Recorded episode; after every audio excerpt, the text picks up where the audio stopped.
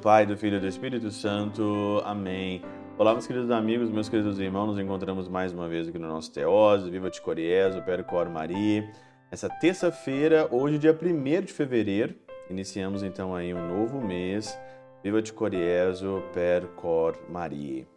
Hoje, o Evangelho de Marcos, capítulo 5, versículo 21 a 43 aqui, ele é um evangelho longo, né? 21 a 43. Conta primeiramente aqui a história daquela mulher que estava sofrendo lá com um fluxo de sangue, né? E ela toca na barra da sua veste e é curado. E depois é a filha de Jairo. Você pode ler, meditar o evangelho. E eu queria chamar a atenção nesses poucos minutos que a gente tem aqui no Teose sobre como que Jesus ressuscitou a filha de Jairo, né?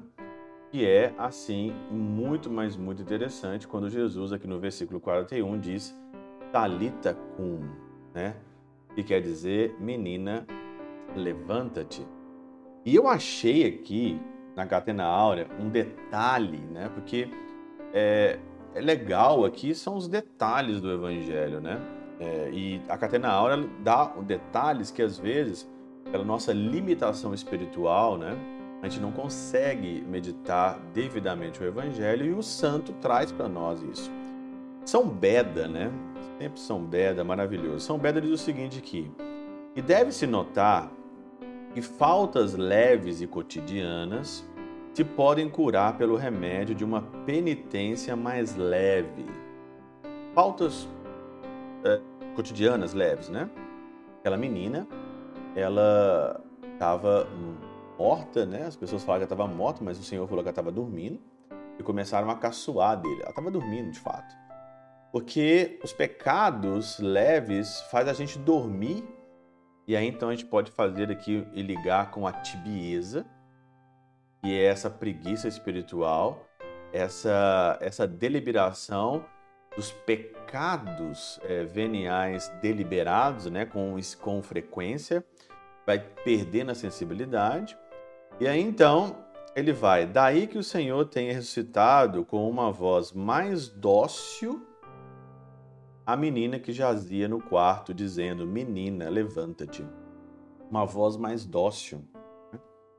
E aí ele vai dizer que, mas para que pudesse transpor a barreira do sepulcro de um, de um, de um morto de quatro dias, retumbou como o espírito perturbou-se a si mesmo e derramou lágrimas. Com efeito, Quanto mais grave a morte da alma, tanto mais enérgica é a necessidade que se persista o fervor da penitência. E aqui ele vai citando aqui para baixo como que ele ressuscitou Lázaro. A Talita Kuma, que levanta-te, menina, é você que está na tibieza. É você.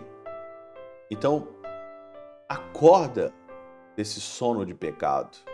Acorda esses pecados pequenininhos que você faz, esses pecados é, é, veniais, deliberados, que estão com frequência de estimação no teu coração, que faz você dormir. E aí precisa desse talita cum. Por isso que a penitência cotidiana, pe pequenas penitências aqui, podem, aquele fato de São Beda, apagar os pecados que nós é, trazemos. E Jesus, então, com uma voz tão dócil, né? E essa voz tão dócil é aquela voz que você escuta na hora da missa, a voz que você escuta na hora do rosário, a voz quando você escuta na hora da sua meditação, na sua oração de quietude, como dizia Santa Teresa de Ávila, né? Na oração de quietude, né?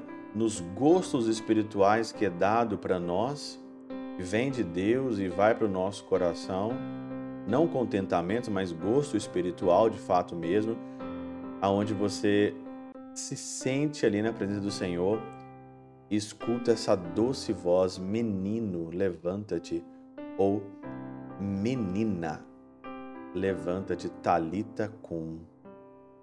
Saia desse sono da tibieza, acorda, faça penitência e oração, porque senão você pode morrer mesmo de fato para sempre. O pecado, o salário do pecado é a morte. Tomara que não aconteça isso conosco. Alita cum, levanta-te. Pela intercessão de São Chabel de Mangluf, São Padre Pio de Peltrautina, Santa Teresinha do Menino Jesus e o Doce Coração de Maria, Deus Todo-Poderoso vos abençoe. Pai, Filho e Espírito Santo desça sobre vós e convosco permaneça para sempre. Amém.